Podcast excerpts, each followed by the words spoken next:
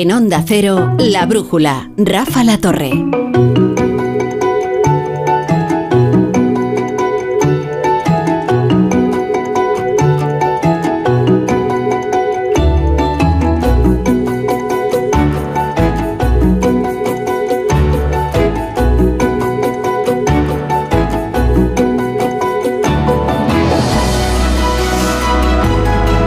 La sintonía que anuncia el comienzo de la brújula de la economía, pero antes tenemos que ofrecerles una noticia de última hora. Y les ofrezco algo de contexto. Ecuador está en un momento crítico.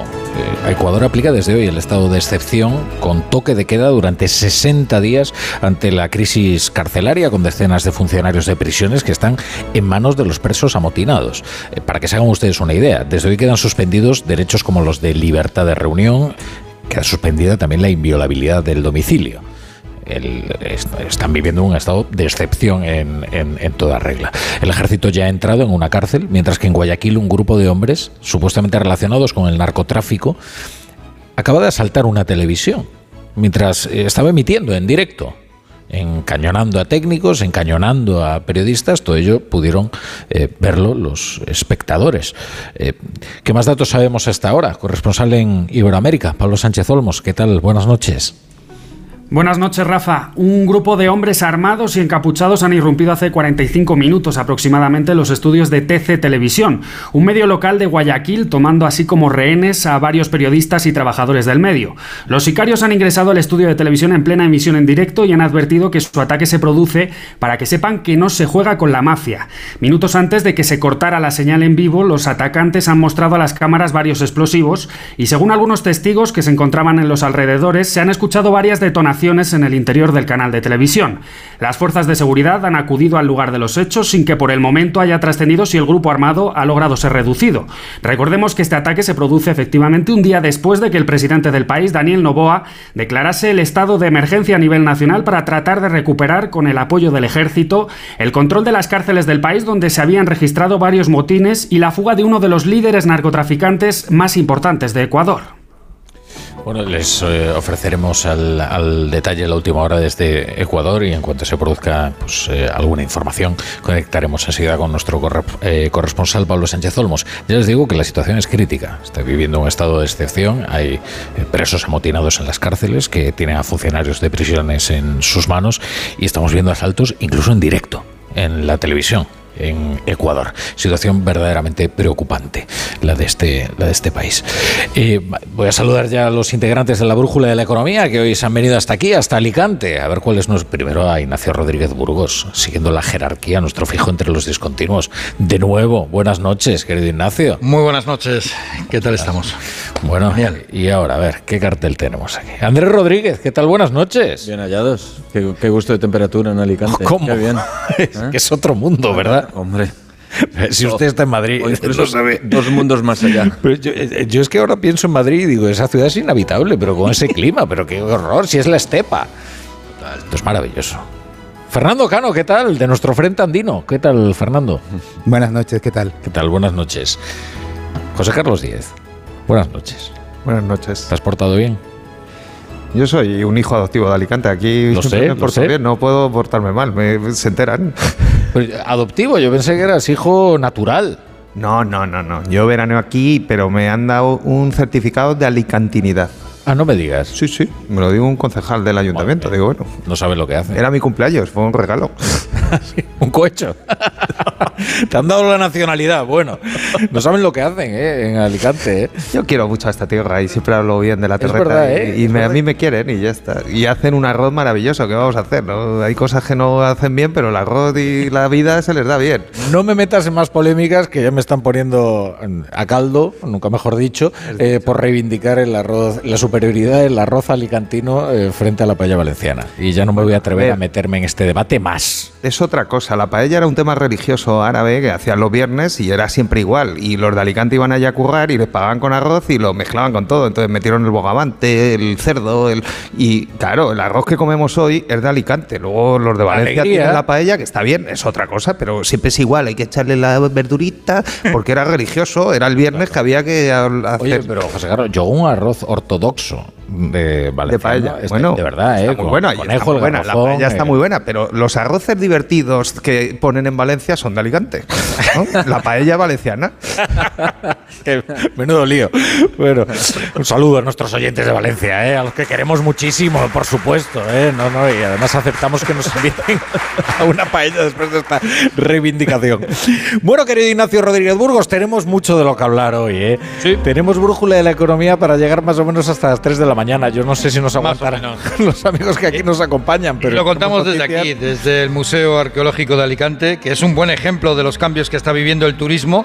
No siempre basta con el sol y playa. El turismo cultural es un valor al alza en países como el nuestro, que tienen mucho, mucho, mucho que enseñar. En el pasado año este museo contó con más de 300.000 visitantes. Entre sus tesoros no solo hay que reseñar esta exposición sobre el emperador Qin y los guerreros de Xi'an. También es destacable y mucho la exposición permanente, ¿eh? la sala romana, eh, la cuestión de los pecios. Esto era un hospital antes. Era un hospital de dos salas, ¿no? Los hombres y las mujeres. Hombres y las mujeres. Y entonces ahora hay una exposición permanente en una de las salas y la otra se utiliza para las exposiciones temporales, ¿no? Y hemos visitado además lo que era la capilla del hospital y es.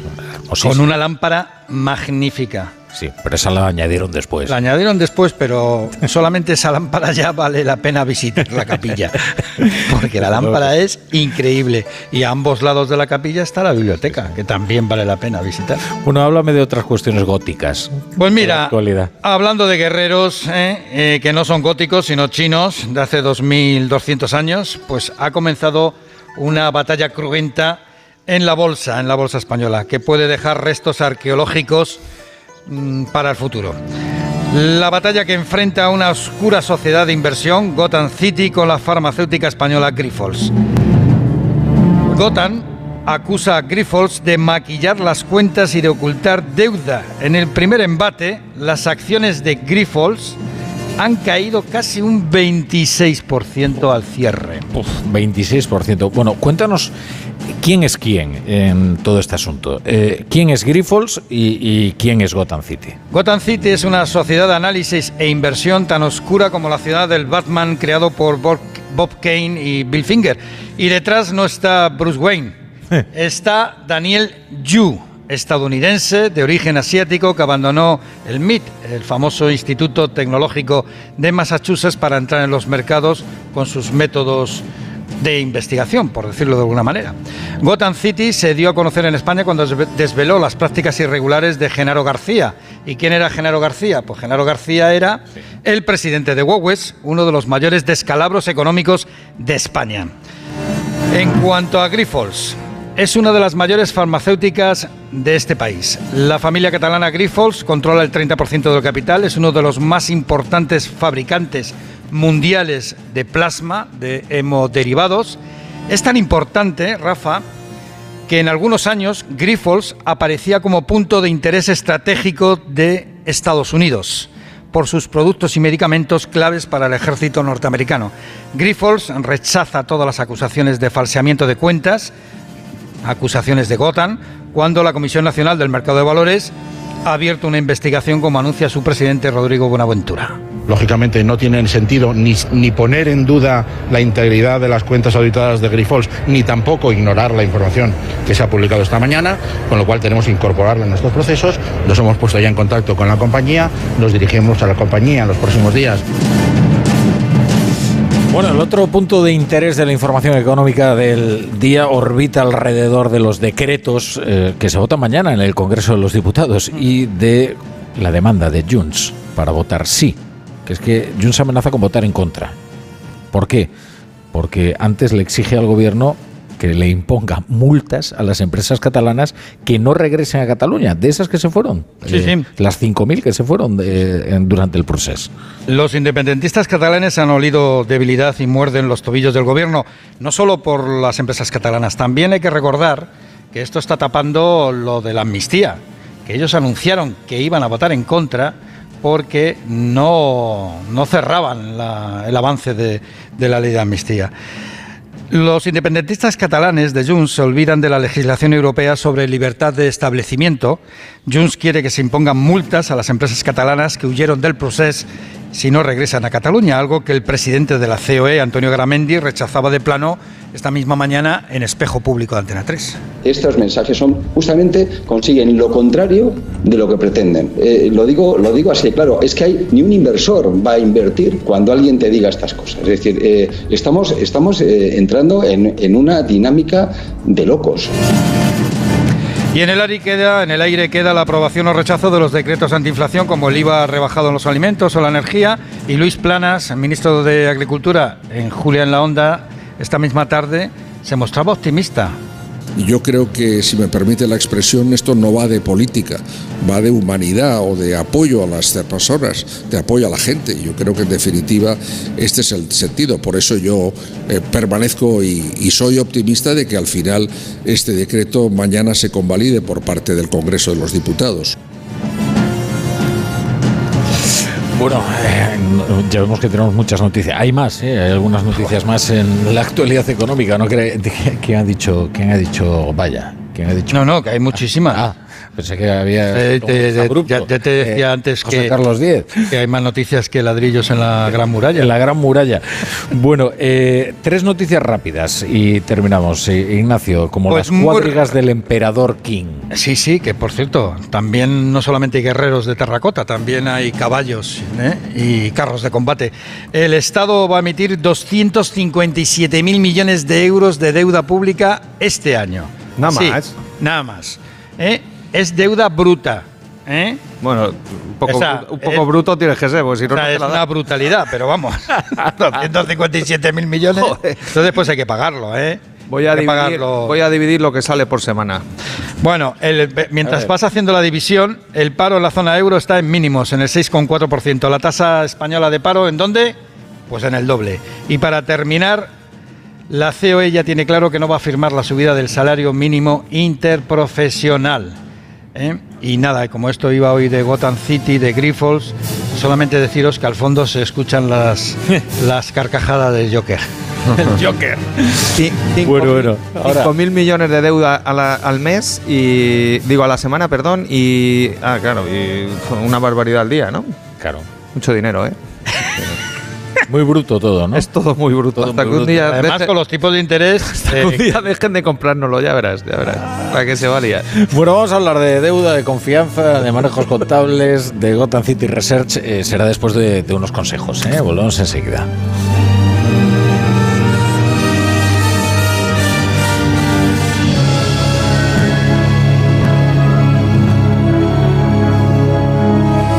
La brújula.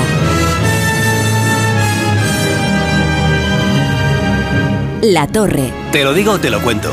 Te lo digo. Sigue subiéndome el seguro del coche, aunque nunca me han multado. Te lo cuento. Yo me voy a la mutua. Vente a la mutua con cualquiera de tus seguros. Te bajamos su precio, sea cual sea. Llama al 91 555 5555. 91 555 5555. Te lo digo, te lo cuento. Vente a la mutua. Condiciones en mutua.es.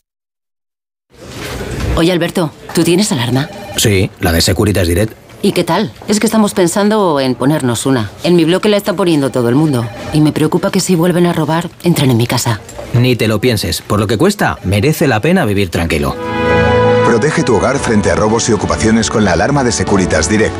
Llama ahora al 900-272-272. Si sientes que todo te va sobre ruedas y no quieres que ningún bache en el camino lo estropee, el seguro de coche de línea directa está hecho para ti. Además de ahorrarte una pasta, nunca te quedarás tirado, porque tienes coche de sustitución también en caso de avería. Cámbiate ahora y te bajamos el precio de tu seguro de coche sí o sí. Ven directo a lineadirecta.com o llama al 917-700-700. El valor de ser directo. Consulta condiciones.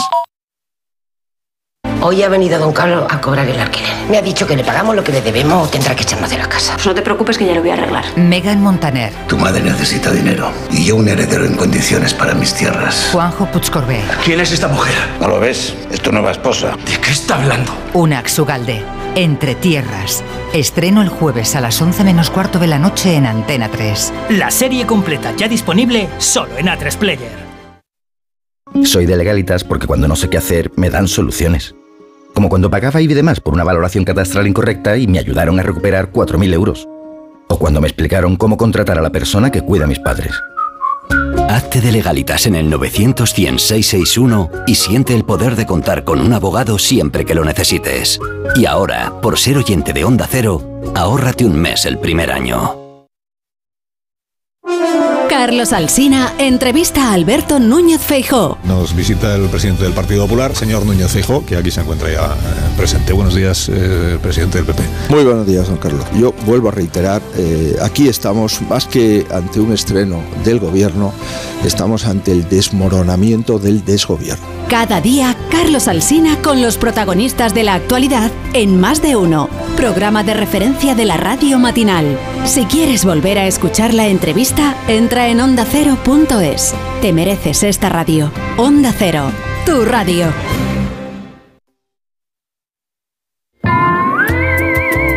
¿Sabías que en invierno, debido a las bajas temperaturas, aumenta el riesgo de avería en tu vehículo? Por eso, con el seguro de coche de línea directa, tienes coche de sustitución también por avería. Y cámbiate ya y te bajan el precio de tu seguro, sí o sí. Ve directo a lineadirecta.com o llama al 917-700-700. El valor de ser directo. La brújula.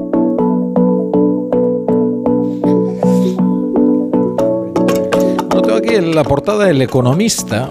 Les recuerdo que estamos en la brújula de la economía con José Carlos Díez, con Fernando Cano, con Andrés Rodríguez, con nuestro fijo entre los discontinuos Ignacio Rodríguez Burgos, hoy desde el Museo Arqueológico de Alicante y celebrando esta magnífica eh, exposición de los guerreros de, del Xi'an. Que, por cierto, tú los viste, Andrés Rodríguez, allí mismo, en Yo China. visto en Xi'an hace mucho tiempo, quizá casi 20 años, y hombre, por un lado, el- las, las sensaciones de, de- de- de quedarte pasmado, quedarte boquiabierto al verlos todos juntos. Los 8.000. No, solo ves Ah. mil y pico porque hay muchos. Bueno, no- solo. Sí, pero es que hay 8.000 y hay muchos que están sin desenterrar. Y que no están desenterrados porque consideran que al desenterrarlos los pueden romper. Pero también recuerdo la frustración de, de las instalaciones. O sea, era un, un- un hangar como lo que nos imaginaríamos un hangar de un avión. Aquí hay fotografías, ¿eh? Un hangar de un avión y una pasarela el- desde la cual los ves todos y sí te da esa sensación de ejército, pero pierdes el efecto que es una de las cosas que más busca yo creo el visitante, que es el ver que cada cara es diferente. Eso solo ves a los primeros guerreros, pero a partir de la segunda o tercera fila ya no, no distingues Es que las aquí lo impresionante es que te puedes acercar al guerrero, es más, rodearlo, y como hay espejos también en el techo, también lo puedes ver desde, desde arriba. Y claro, la sensación de detalle es espectacular, aparte de lo imponente de, de la figura, ¿no? También es muy divertido, claro, imaginaos en China, todas las tiendas que hay alrededor venden guerreros de todos los tamaños. Hombre, te puedes llevar un guerrero enorme a tu casa de tamaño 1,85. todos los visitantes nos vamos... El problema eso es dónde ponerlo, ¿eh? Claro, todos nos vamos con uno pequeñito que cabe en la mochila y, todos, y ese se rompe o a la llegada a Madrid o en la primera mudanza. Es como cuando, y- uy, iba a decir, es como visitas Perú y compras pisco, que nunca llega a casa. Pero entonces Fernando Cano me diría, no, pero si el pisco es chileno. Entonces tendríamos aquí otra polémica como la del arroz y la paella y no pienso enfrentarme a ella. Así que vamos con, lo de- con temas más fáciles, como este Gotham City y su, su denuncia, su investigación respecto de las acciones de Grifols que dicen que no valen nada. Tengo aquí la portada del Economista, os decía, que dice que el mercado eh, está descartando otro GoWex y que la firma esta Grifols no valga nada tras el ataque de este fondo bajista. Yo no sé si es excesivamente optimista el economista respecto a la lectura que hace el mercado. Es una historia, desde luego, apasionante que recuerda aquel eh, delito económico que fue el mayor de la historia de España, que fue el de la empresa Gowex, que llegó a valer 2.000 millones y que eh, cayó estrepitosamente tras una investigación precisamente de esta firma, eh, Gotham City Research, que también se lucra, ¿eh? Con los efectos que producen sus investigaciones, ¿no, José Carlos? Sí, primero sobre Gotham, ¿no? Es un especialista en lo que llamamos vender en corto, que es ellos piensan que el precio de la compañía es alto y lo que hacen es conseguir a alguien que le presta las acciones, las venden al precio actual y se las recompran en el futuro cuando el precio piensan que ha bajado, ¿no? Y por el camino pues hacen el informe y evidentemente que el informe ayuda a que el precio baje, ¿no? Por lo tanto son un especulador en vender en corto. Entonces, el problema del informe, primero, es un apunte contable concreto. Me recuerda mucho al caso Enron, ¿no? Que fueron facturas o el de Parmalat o casos así muy gordos y, huele fatal. Eh, eso huele que alguien de dentro de la compañía lo ha filtrado. O sea, los de Gotham no pillan esto, ¿no? O sea, es que, es que esa compañía tiene millones de apuntes contables. Entonces, seguramente ni el auditor ha pillado esto. Vamos a ver qué dice el auditor porque no ha hablado, pero vamos, pillar un apunte. El auditor es KPMG, ¿no? El auditor es KPMG, ¿no? Pero pillar un apunte en millones de apuntes contables. Yo, yo he sido director financiero y he hecho contabilidades, ¿no? Entonces, bueno, no lo diré que. Pero de números, dilo, de, dilo. de números y de cuernos solo los hacen los que los hacen, ¿no? Entonces, es que uno cuando hace contabilidad no se cree ni las suyas, pues como para creerte las de otra compañía, ¿no? Entonces, ¿no? Y- y- y- y- pero, pero bueno, ¿eh? Se producen sonrisas entre el público. Bueno, ¿eh? sonrisas no, risas. Pero, pero en, la- en, en- en esa situación, lo que está diciendo Gotan es que eh, la deuda de la compañía, después de añadir ese apunte contable, ¿no? vale más que el activo. Y si eso es verdad y un juez lo determina, se llama quiebra. ¿No? Entonces, claro, la compañía vale cero porque el patrimonio neto es cero. ¿no? Entonces, es un pequeño corto porque la compañía tiene una valoración en bolsa de 6.000 millones, vale 10 y está haciendo un corto para que baje a cero. Entonces, si le sale bien, pues va a ganar un montón de pasta. ¿no? Eh, Esa es la posición.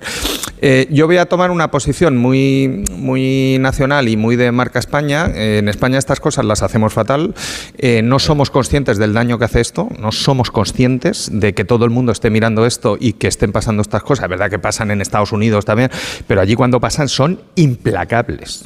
O sea, no es que en Estados Unidos no hay regulación, sí, hay pocas, pero cuando la incumples te crujen te crujen, ¿no? Y aquí somos unos blanditos, ¿no? Entonces yo no tengo nada contra Grifol, ni ojalá sea mentira, es una gran compañía, tiene 25.000 millones, pero hoy el IBEX se ha pillado un piñazo de un punto y medio y la bolsa europea ha caído 0,40. Entonces, Grifols, tú estás dañando la marca España y encima eres independentista catalán, ¿vale? Entonces, eh, la marca España está muy por encima de Grifol, de la CNMV, de Pedro Sánchez, de mí y de todos los que estamos en la brújula, ¿vale? Entonces, esto, transparencia total como el chicote en la tele, ¿no? Tú te pones, como ha hecho el de la CNMV. Oye, es un yo- buen auditor, chicote, ¿eh? bueno, claro, es que, es que el de la CNMV ha hecho lo que tiene que hacer y ha estado muy correcto. Ha dicho, no, por supuesto respetamos a la compañía, pero lo vamos a investigar. investigar. Por supuesto que lo vas a investigar. Lo que están acusando. Y te dice, no, yo es que ya he entregado los papeles, joder, y Enron y Parmalat también, y a Bengoa también. No, no, esto ya lo hemos visto, ¿vale? Entonces, ahora que luego se determina que es mentira, pues tiene la presunción de inocencia.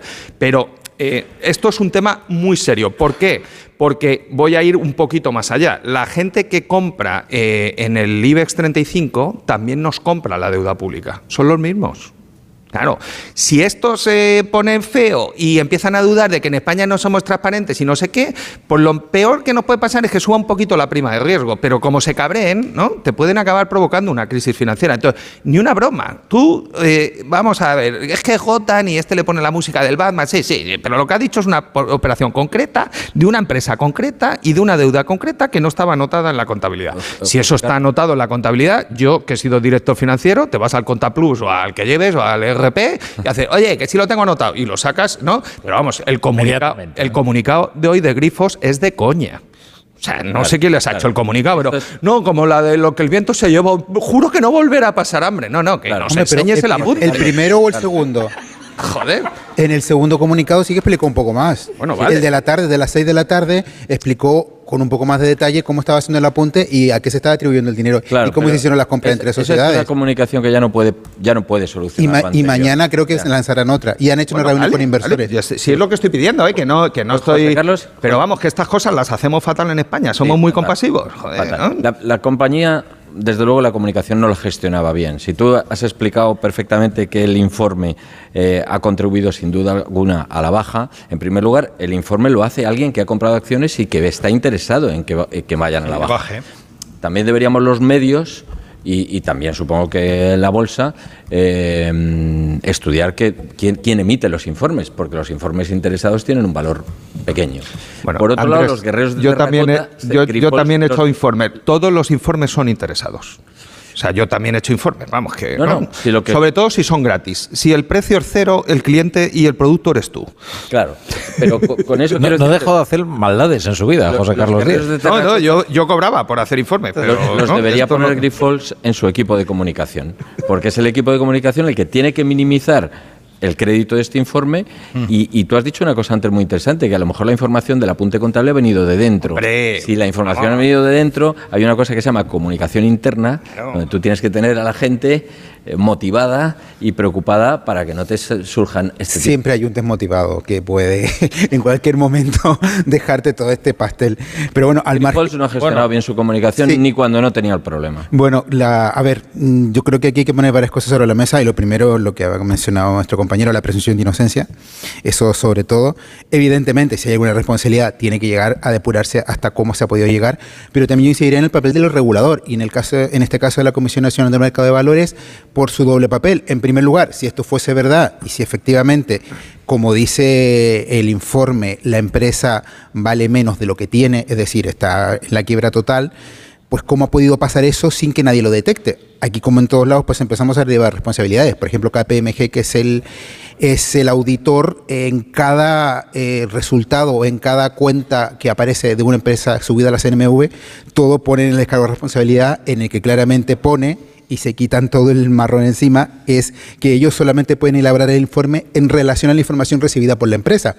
Entonces siempre, como en casos que habéis mencionado también, puede existir la posibilidad de que ellos se laven las manos diciendo que no tenían acceso a toda la información.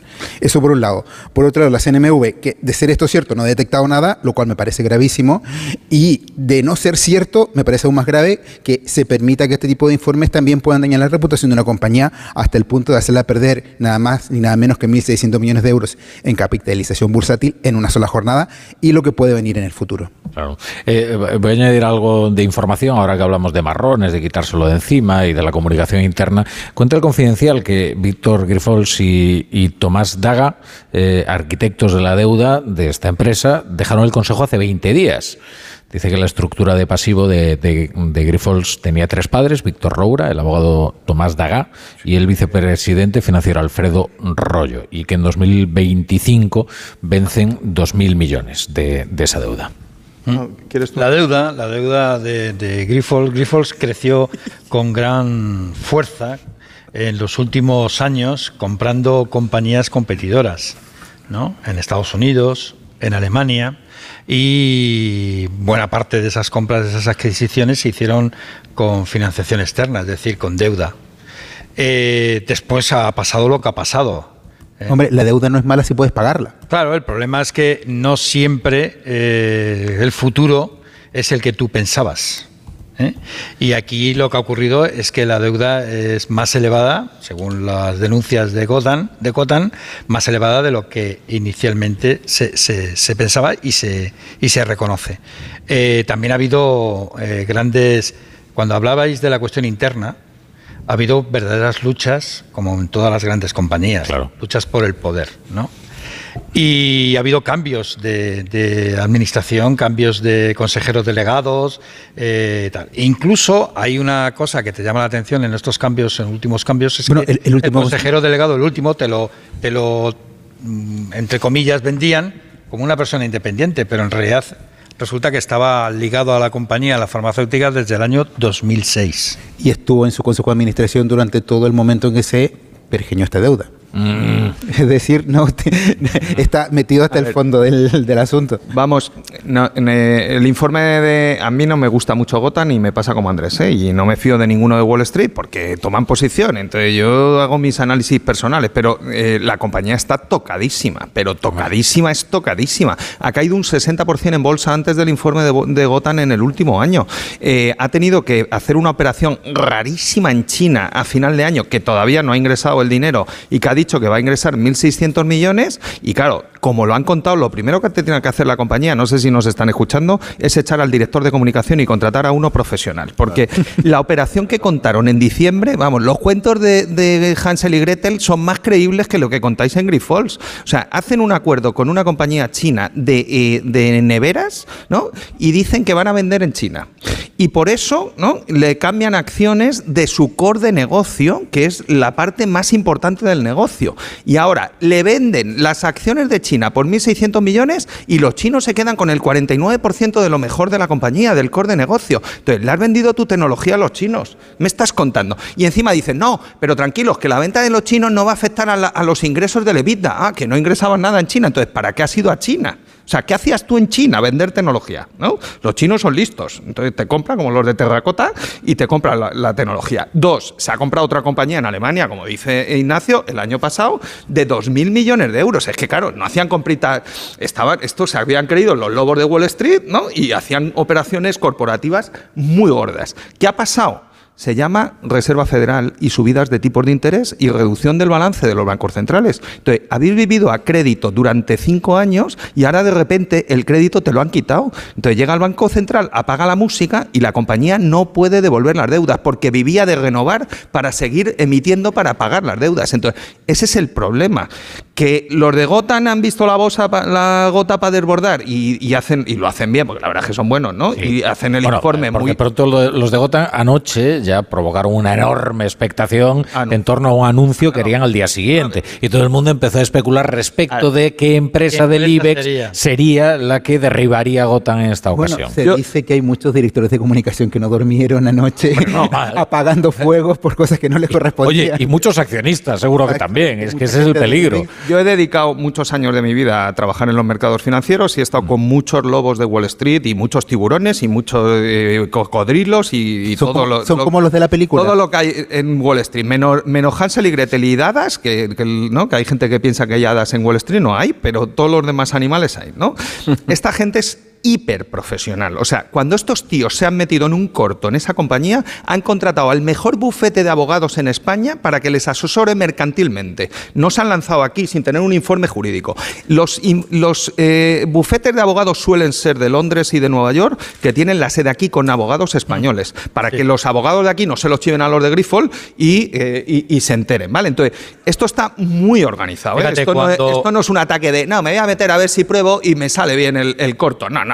Esto cuando se meten en un corto. Cuando Gotham en un corto, ¿eh? investigó a Gowes, que ofrecía wifi gratis y tal. En los kioscos. ¿eh? En los kioscos. En los kioscos, eh, Daniel Yu, que nació en Staten Island y entonces ve la ciudad de Gotham de- siempre desde su casa, ahí en la isla, eh, contaba Daniel Yu que él habían tardado ocho meses. Habían estado ocho meses investigando la empresa de Genaro García.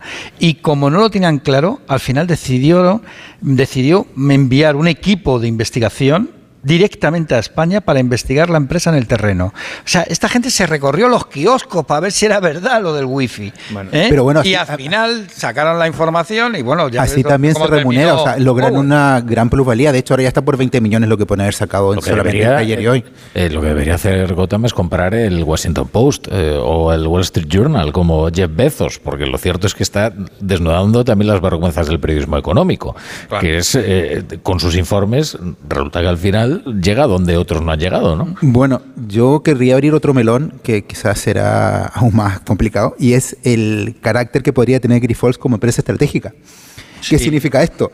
Que dado el caso, si esta empresa Uy. quiebra o si necesita muchísimos millones para salir a, a su marcha, pues evidentemente puede darse el caso de que tenga que ser rescatada por el Estado. O sea, que la SEPI se va a meter también en Grifols. no digo que sea vaya a pasar Pues- eso, pues- pero llegado el caso es una Pero empresa si clave. la primera empresa que va a regresar a Cataluña, entonces Vamos la a, ser, vamos a ser serios, sus dueños son independ- independentistas, no Bueno, quieren yo no ser españoles.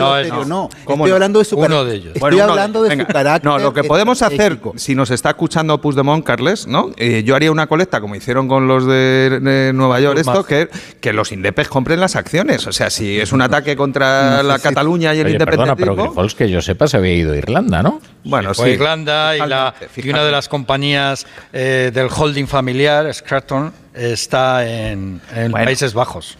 Bueno, lo que hace realmente... Es que el dinero no tiene patria. Por eso, Claro. pero que, que es mejor que hagan una colecta patriótica y que compren las acciones y creen en la compañía, y, ¿no?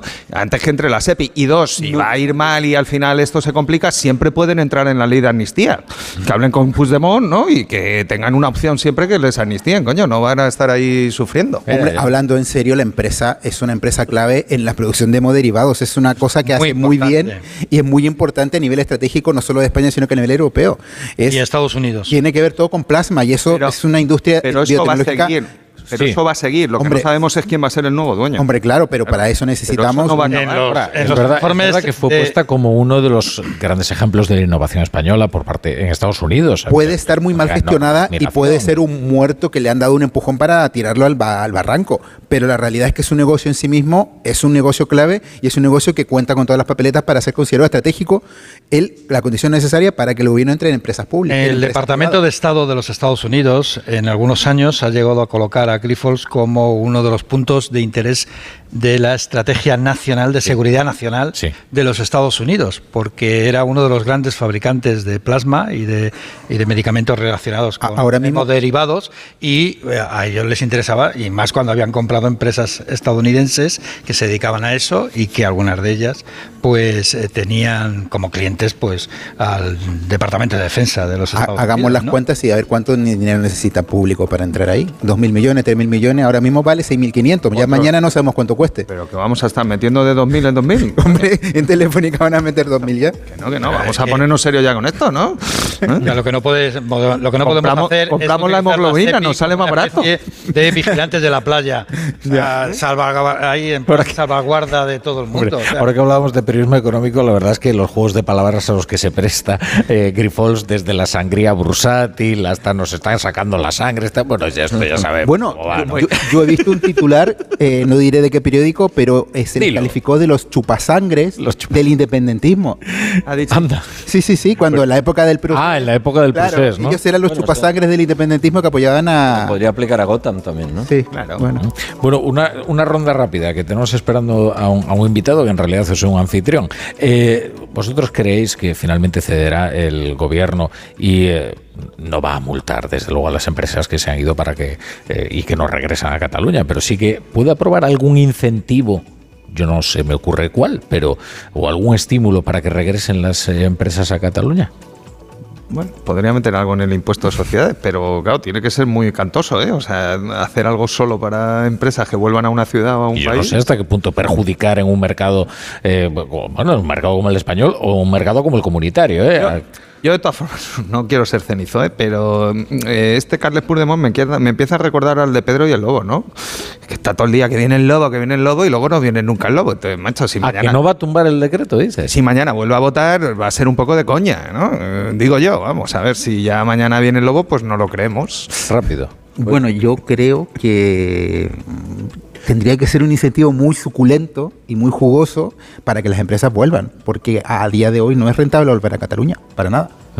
Es que yo creo que mientras que no vuelva Caixa y el Banco Sabadell, las dos empresas bandera, el resto de las empresas se van a quedar quietas esperando a ver qué hacen las grandes. No, también está Celnex, que es muy importante ahora mismo en el IBEX. Bueno, venga, unos, unos consejos y, y regresamos enseguida en la brújula de la economía. La brújula.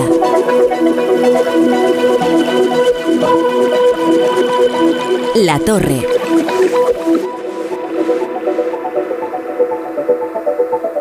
Onda Cero.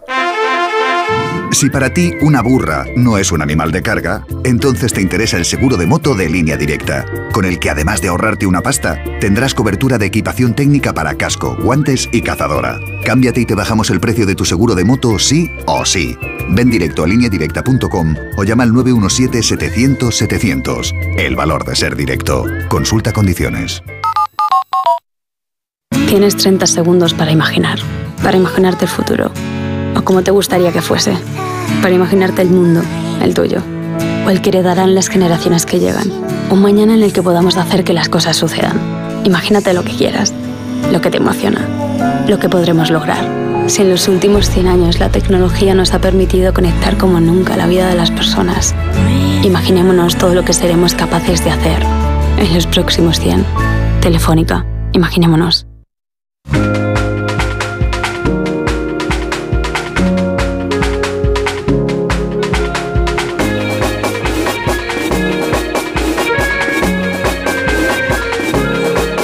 Casi las 10 menos 20, las 9 menos 20 en Canarias. Estamos en la brújula de la economía. Desde el Museo Arqueológico de Alicante, con muchos amigos de Onda Cero, con Fernando Cano, con Andrés Rodríguez, con el hijo adoptivo de Alicante, que es José Carlos Diez, y con nuestro fijo entre los discontinuos, el hombre que descubrió el mar en Alicante, Ignacio Rodríguez Burgos. Y vamos a saludar al presidente de la Diputación de Alicante y alcalde de Benidorm, Antonio Pérez Pérez, al que todo el mundo llama Tony Pérez. Eh, ¿Qué tal, presidente? buenas, buenas noches. Muy buenas noches, Rafa. Tenía mucha curiosidad en, en conocerle porque se dice que eh, son dos cargos los que usted ostenta con, que, que auguran un- mucha proyección nacional.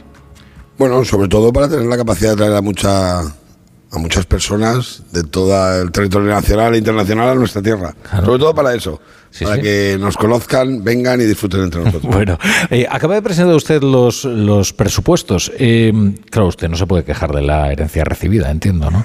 No, no, para nada, todo lo contrario. La aplaudo y procuro cuidarla. Eh, dice que son unos presupuestos municipalistas. ¿Qué, qué significa eso? Bueno, pues que poner el foco en, lo que es nuestra obligación como administración. ¿no? Las diputaciones provinciales somos un ayuntamiento de ayuntamientos. En la provincia de Alicante tenemos 141 municipios, tres entidades menores, y la diputación debe volcarse en que todos bueno, pues puedan sacar adelante sus proyectos y cuidarles mucho, porque esa es nuestra fortaleza territorial, de la que ahora ya es la cuarta provincia de España en población. ¿Se acuerda que en tiempos eh, se decía hay que eliminar las diputaciones? Y, y, bueno, al final aquí están y ya nadie utiliza esa promesa electoral, si es que... Bueno, tiempos no muy lejanos, ¿eh? No, no muy lejanos, ¿eh? Lo que pasa es que la democracia posiblemente tenga también la capacidad de poner los mensajes que son negativos en su lugar en muchas ocasiones y lo que es cierto es que la Diputación es fundamental para la distribución y la redistribución territorial. Bueno, es que hay una frase que utiliza el, el alcalde de Valladolid, que antes fue presidente de la Diputación, y que me parece muy interesante, cuando dice, eh, nuestro nacionalismo es el municipalismo. Yo creo que además el municipalismo español es una gran administración en su conjunto, perdón, y lo ha demostrado. Y si ha habido un momento en el que además se nos ha puesto, eh, se nos ha dado esa oportunidad, aunque fuera por una circunstancia lamentable como la pandemia, nadie ha respondido como el municipalismo en atender lo que era necesario y lo más próximo y cercano, y era a las personas. Y la pandemia, bueno, ofreció esa oportunidad de que el municipalismo se revelara como lo que en realidad es, ¿no? La administración que en realidad atiende los problemas de la gente. Y, si usted, en, su doble condición, ¿eh? como presidente de la Diputación de Alicante y como alcalde de Benidorm, tuviera que pedir un deseo para 2024, eh, para, para, para sus ciudades, para, eh, eh, tendría que ver con el agua, con la sequía que estamos viviendo. Bueno, sin duda, ¿no? Y nunca te puedes alegrar de que haya territorios que tengan escasez de agua, aunque sea puntualmente, pero es verdad que la sequía ya no es una cuestión solo de algunos territorios, empieza a ser acuciante en todo lo que es prácticamente el territorio nacional, incluso cuencas que siempre han tenido agua disponible y suficiente, empiezan a sufrir episodios eh, de necesidad. Y yo lo que creo es que el agua hay que llevarla de donde esté a donde se necesite, sea cual sea el territorio que la tenga y sea cual sea el territorio que la Bueno, necesite. usted siempre ha defendido el trasvase Tajo Segura, no sé si con alguna esperanza. Bueno, yo he defendido más cosas. He defendido el trasvase Tajo Segura con. Sobre todo de las agresiones que está sufriendo el trasvase Tajo Segura, pero también soy un defensor del trasvase del Ebro. Y soy un defensor de llevar el agua donde esté, a donde haga falta. Se habla mucho de una España vaciada y en consecuencia también deberíamos hablar de la España rellenada. La gente no deja su hogar para vivir peor, para no buscar una oportunidad. La gente deja su hogar, que debe ser muy doloroso, para buscar una oportunidad, un modo de vida mejor o para simplemente eh, pasar el final de sus días en un territorio más amable. Eso hay que atenderlo. Es que, es que además esa no es la verdadera prueba ¿no? de esa trama de afectos que es la nación. ¿no? Si nos negamos el agua, ¿qué nos, nos vamos a negar? ¿no? Pues eh, recientemente ha habido mandatarios regionales, autonómicos, eh, que han lanzado amenazas, ¿no? De si no se es solidario con nosotros, tomaremos buena nota, ¿no? Mire, cuando estamos en una tierra como la de Alicante, sabemos que el agua que fuera un sobrante nuestro, una gota, haríamos lo imposible por llevarla al último extremo de este país para que un conciudadano nuestro, un español, tuviera garantizada el agua en el peor momento que pudiera pasar. Y esa conciencia es una conciencia efectivamente también de solidaridad Yo creo que no hay nada que apunte más al progreso, a la prosperidad y a la generosidad que todos debemos tener. Si hacemos esfuerzos por llevar agua y acabar con el hambre, porque lo dice un objetivo de desarrollo sostenible en el 2030, en el país más remoto, en la aldea más remota, ¿cómo vamos a justificar impedir que tenga agua quien, quien es de nuestra misma posiblemente población, pero que ha decidido vivir eh, en otra eh, por esa oportunidad o por ese modo de vida? Eh, habla usted de las amenazas de algunos dirigentes eh, regionales. Eh, aquí se ha instalado una empresa catalana muy importante, que es el Banco Sabadell, en Valencia, La Caixa. ¿Usted qué, opina de esta demanda de, Carlos Puigdemont, que le pide al gobierno que multen a las empresas que no han regresado de las que se fueron durante el proceso? Bueno, pues que yo creo que, serán esas empresas las que tengan que decidir si se da un marco de oportunidad para que regresen o para que inicien su actividad en un determinado territorio. ¿no? Yo es que creo que habla muy poco bien, por no decir habla muy mal, de los dirigentes políticos que amparándose la democracia, que es una cosa de todos, que hemos luchado todos por ella, y la libertad, que es muy importante dentro de la democracia, pues utilizan criterios completamente dispares respecto de ello para establecer sus exigencias. Antes lo comentábamos, ¿no? Bueno, pues esas dos entidades bancarias están en la comunidad valenciana, una de ellas en Alicante, porque esta es una tierra de acogida hospitalaria que nunca le ha dicho a nadie, vete que aquí no tiene sitio. Claro. Entiendo que la ampliación del puerto de Valencia también se va a beneficiar a Alicante ¿no? y, y sus municipios, o sea, dinamizará la economía de toda la región, ¿no?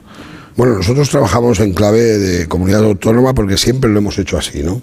Y es verdad que Alicante tiene su particularidad, su singularidad, pero nos sabemos que formamos parte de un todo. Alicante es comunidad valenciana y comunidad valenciana es España y España es Europa.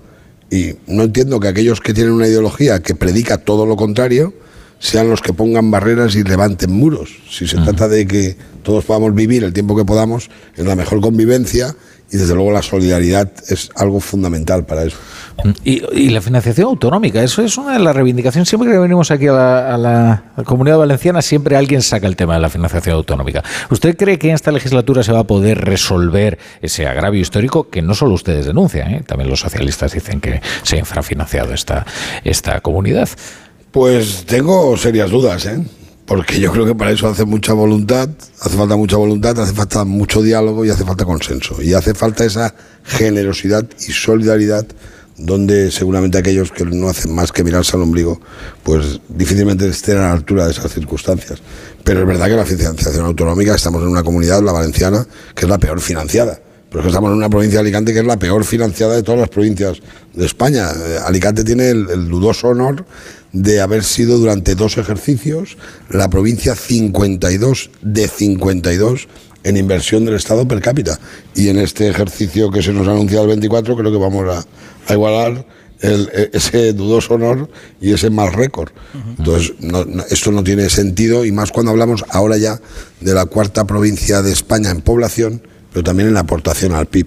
No parece que sea coherente. Mm. Le voy a hacer una pregunta a Ignacio Rodríguez Burgos. Sí, eh, le iba a preguntar si ustedes saben, eh, ya que hablábamos de financiación autonómica, si ustedes saben cuál es el criterio que va a utilizar el Ministerio de Hacienda an- para, para extender esa quita de la deuda que se prometió a, a la Generalitat de 15.000 millones en el caso de la Generalitat, eh, que es una parte de la deuda que tiene con el Estado, y me gustaría saber si ya se han puesto en contacto con, con, las con, con Valencia, con la comunidad autónoma, eh, para ver cuál es el criterio que va a utilizar Hacienda en, en su caso.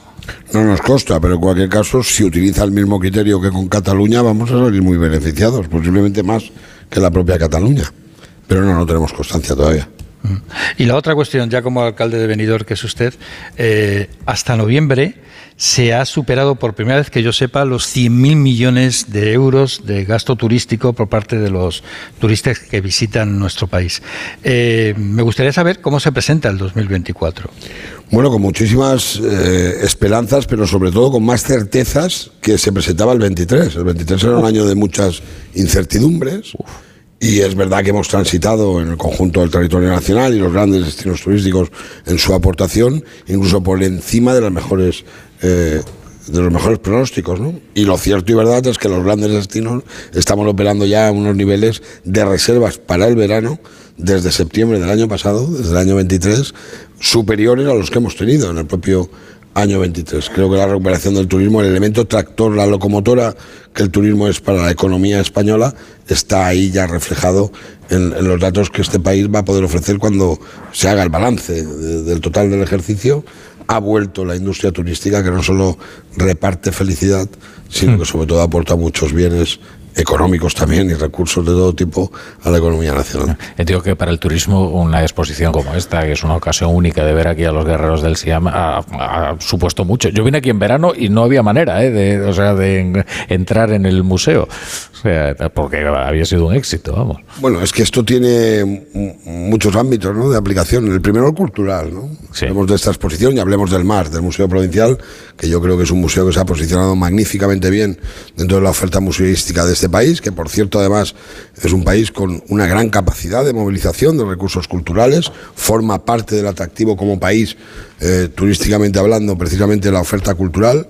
El MARC vino para para ser una, eh, un complemento más de nuestra oferta como, como provincia y ahora se ha revelado además como un gran polo de atracción también turístico. ¿no? Los tour operadores, el alojativo, toda la cadena de valor del turismo se ha beneficiado muchísimo de esta exposición que por cierto ha roto todos los récords históricos. El propio Marc ha superado también las mejores expectativas.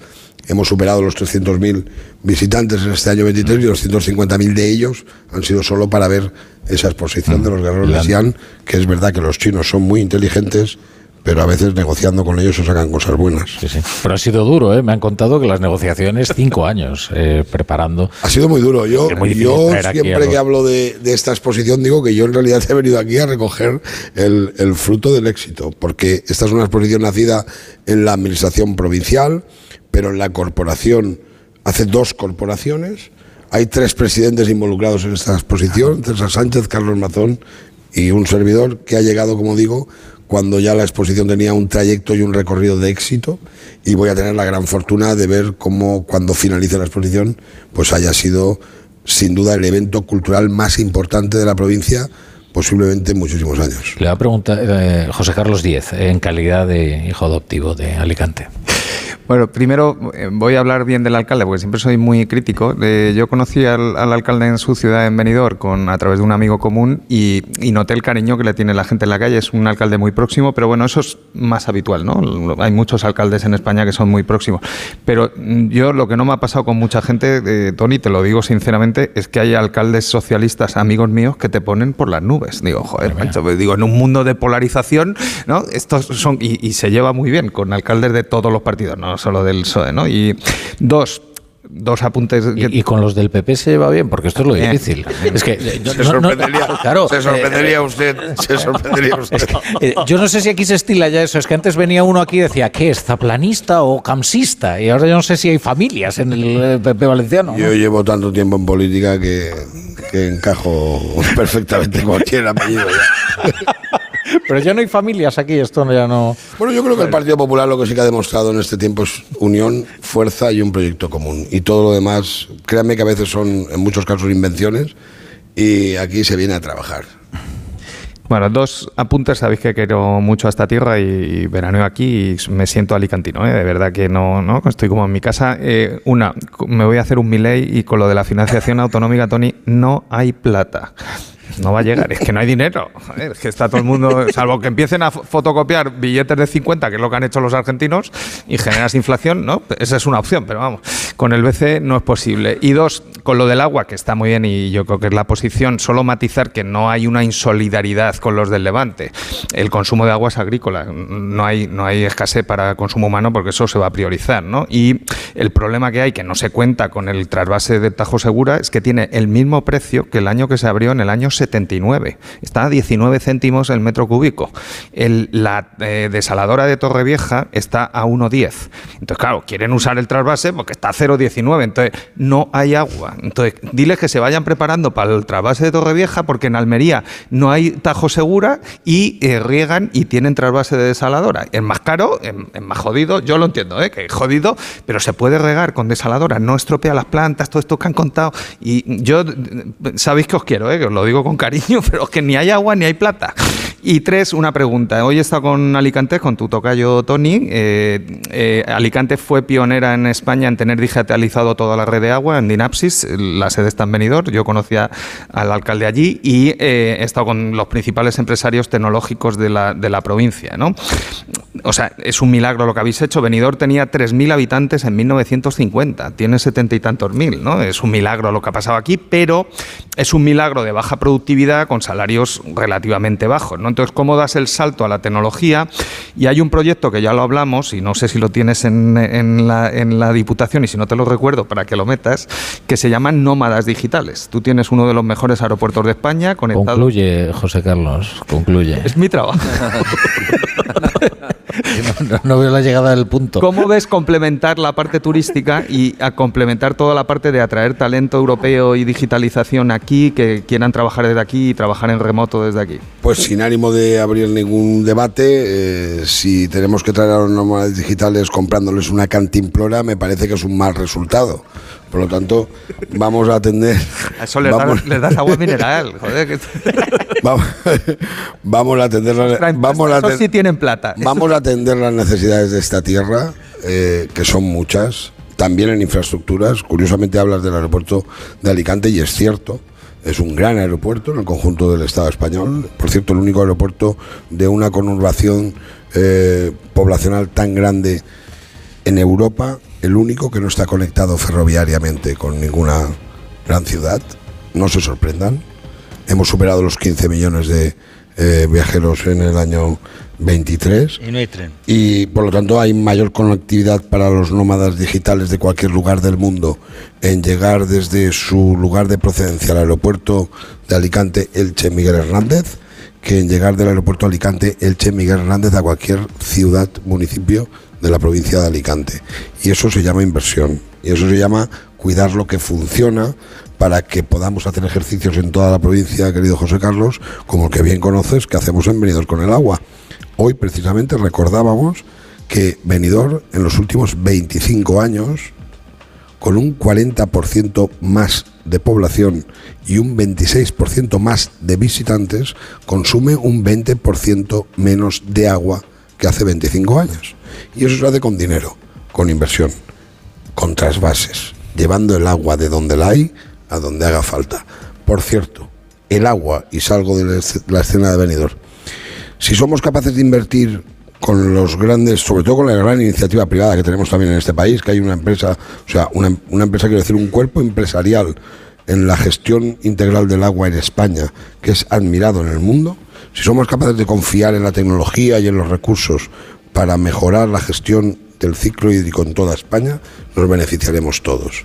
Y eso pasa por quitar algunos tabús con respecto a la gestión del agua, de boca, de riego, de industria, de consumo, etcétera. Pero lo fundamental, que sepamos ser solidarios, que a veces la inversión de unos nos va a permitir, desgraciadamente, cuando tengamos que acudir a la desalinización de forma masiva, a lo mejor darle agua desde un territorio que desaliniza al territorio que más abundancia de agua tuvo en la historia. Eso puede pasar. Y solo hará falta saber de quién es el tubo, de quién es la desalinizadora y de quiénes son los bombeos. Nosotros, si tenemos todo eso, somos capaces de darle agua hasta el norte de España. Presidente de la Diputación de Alicante y alcalde de Benidorm, Antonio Pérez Pérez, Tony Pérez. Eh, muchas gracias por estar hoy en la brújula, por acogernos aquí. Muchísimas gracias a ustedes. Y ya despido a toda la mesa. Ignacio Rodríguez Burgos a disfrutar. eh, José luego. Carlos Díez, Andrés Rodríguez, Fernando Cano. Hasta luego, nos gracias. vamos a ir a Ecuador. eh. Hay noticias muy preocupantes de lo que está ocurriendo en Ecuador. Enseguida conectamos con nuestro corresponsal.